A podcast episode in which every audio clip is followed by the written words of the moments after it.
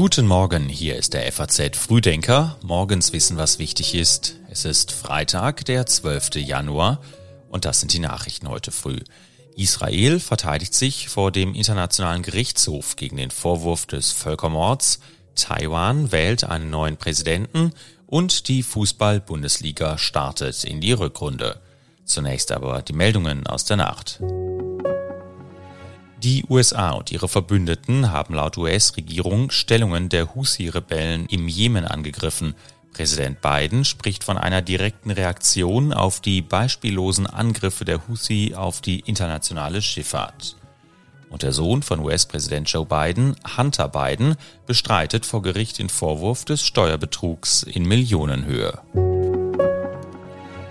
Die Texte für den Newsletter hat heute Thomas Thiel geschrieben.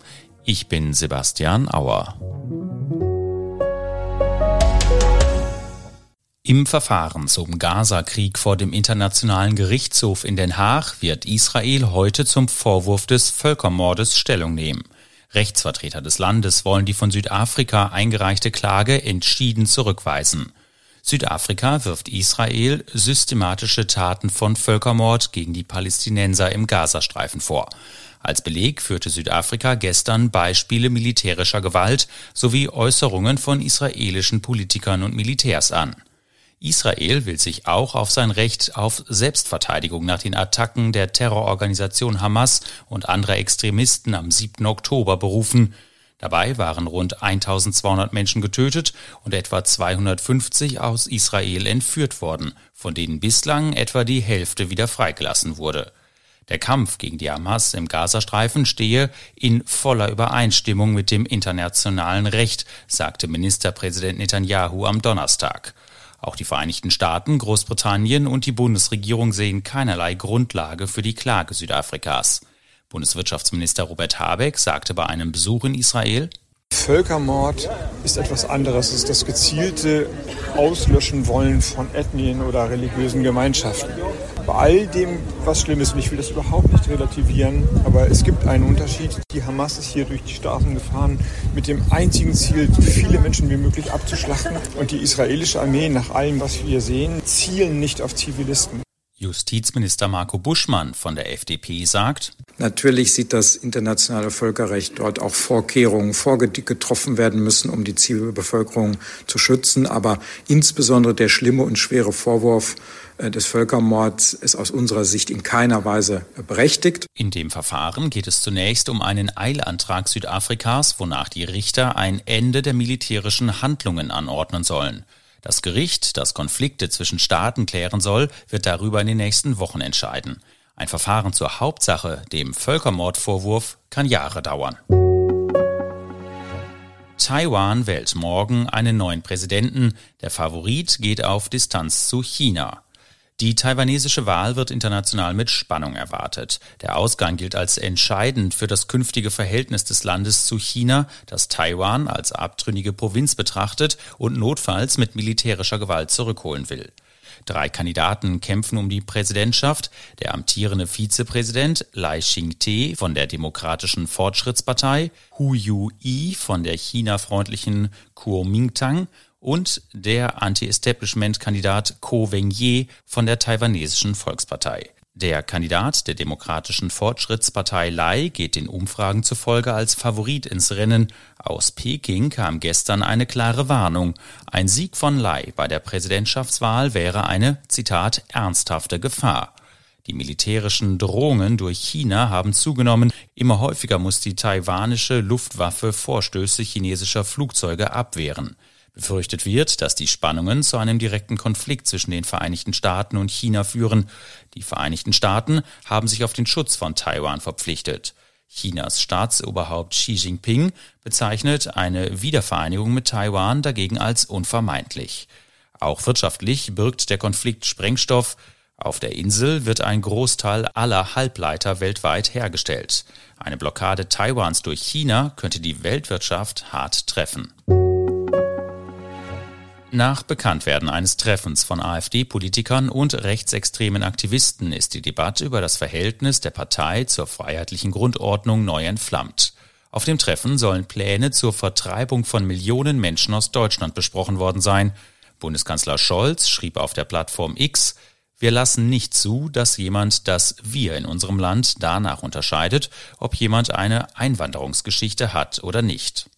Und der parlamentarische Geschäftsführer der SPD, Rolf Mützenich, sagte, Ich hoffe, dass alle die, die für diese Demokratie einstehen, auch in Zukunft alles dafür tun werden, gegen solche Netzwerke vorzugehen, dass wir denen deutlich machen, sie bleiben die Minderheit in diesem Land. Nach Recherchen des Netzwerks Korrektiv war während des Treffens im vergangenen November ein Masterplan zur Remigration zustimmend diskutiert worden.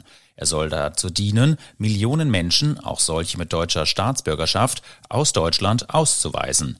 Mehrere der diskutierten Ideen verstoßen gegen das Grundgesetz. Zum Treffen eingeladen haben sollen der Unternehmer Hans-Christian Limmer sowie der Rechtsextremist Gernot Möhrig.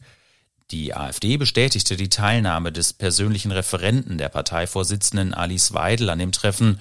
Der Thüringer AfD-Vorsitzende Björn Höcke nannte die Recherche eine, Zitat, reißerische Posse, warf aber die rhetorische Frage auf, was, wenn man sie für bare Münze nähme, so verwerflich daran gewesen sein könne. Der CDU-Bundesvorstand will auf seiner Klausurtagung morgen in Heidelberg die Anhebung des Arbeitslosengeldes für langjährig Versicherte beschließen. Es solle wieder stärker zwischen Menschen unterschieden werden, die lange Beiträge in die Arbeitslosenversicherung einbezahlt haben und denen, bei denen dies nicht der Fall ist. Gleichzeitig will die CDU Mitwirkungspflichten und Sanktionsmöglichkeiten für arbeitsfähige Leistungsbezieher verschärfen. Nur das sorge für Gerechtigkeit und Akzeptanz, sagte Generalsekretär Linnemann. In der sogenannten Heidelberger Erklärung wird erneut die Abschaffung des von der Ampelregierung eingeführten Bürgergeldes gefordert und das Festhalten an der Schuldenbremse bekräftigt. Die SPD hat sich auf ihrer Klausurtagung gestern für eine Reform der Schuldenbremse stark gemacht. Die derzeit starren Regeln seien ein Wohlstandsrisiko für jetzige und kommende Generationen, heißt es in einem Positionspapier. Generalsekretär Kevin Kühnert hob die große Einigkeit der Partei in diesem Punkt hervor. Bundeskanzler Scholz hält die Reform jedoch für unrealistisch, weil die FDP sie nicht mittrage. Heute ab 18 Uhr sollen in Deutschland wieder die Züge fahren. Der Streik der GDL, der auch den Güterverkehr betraf, führte bislang zu starken Beeinträchtigungen des Fern- und Regionalverkehrs. Im Fernverkehr fährt derzeit nur rund jeder fünfte Zug und auch im Regionalverkehr gab es viele Ausfälle. Bahnkunden haben inzwischen kaum mehr Verständnis für den laufenden Streik. Für die Bauern habe ich mehr Verständnis wie für die Bahn. Ähm, ich denke, es ist halt eine allgemeine Unzufriedenheit da. Man muss es akzeptieren. Nervig ist auf jeden Fall und mein Verständnis nimmt auch langsam ab. Es wird langsam viel mit der Streikerei. Wenn dann alle streiken, äh, dann weiß man nicht, wo das noch hinführt. GDL-Chef Weselski wirft der Bahn vor, keine Verhandlungsbereitschaft bei der geforderten Absenkung der Wochenarbeitszeit bei vollem Lohnausgleich zu zeigen. Unterdessen wird die Kritik am eskalierenden Tarifkonflikt lauter. Detlef Neuss vom Fahrgastverband Pro Bahn drang auf eine rasche Einigung und Unionsfraktionschef Merz forderte ein Einschreiten der Bundesregierung. Die dänische Monarchie steht vor dem Beginn einer neuen Ära. 52 Jahre nach ihrer Thronbesteigung dankt am Sonntag die populäre Königin Margarete II. ab und macht Platz für ihren Sohn Frederik. Rund 100.000 Menschen werden zu Ehren des neuen Königs Frederik X. auf Kopenhagens Straßen erwartet. Königin Margarete hat in ihrer Neujahrsansprache überraschend ihre Abdankung nach einer Rückenoperation im Februar angekündigt. Seit dem Tod ihrer entfernten Cousine Elisabeth II. im September 22 war die 83 Jahre alte Dänin die letzte in Europa regierende Königin und zugleich die dienstälteste Monarchin des Kontinents. Und das Wochenende wird wieder fußballerisch. Die Bundesliga startet in die Rückrunde. Das Auftaktmatch des FC Bayern gegen Hoffenheim wird auch ein Abschied von Franz Beckenbauer.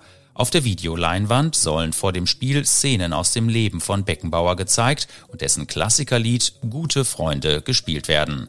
Im Stadion werden Kondolenzbücher ausliegen und alle Partien des 17. Spieltags sollen mit einer Trauerminute für Beckenbauer beginnen. Die Bayern gehen dann mit vier Punkten Abstand auf Spitzenreiter Bayer Leverkusen in die Rückrunde. Die Leverkusener starten mit einem Auswärtsspiel gegen den FC Augsburg. Ich wünsche Ihnen jetzt einen guten Start in den Tag und später ein hoffentlich erholsames Wochenende. Den nächsten FAZ Frühdenker gibt's dann pünktlich am Montagmorgen wieder um 6.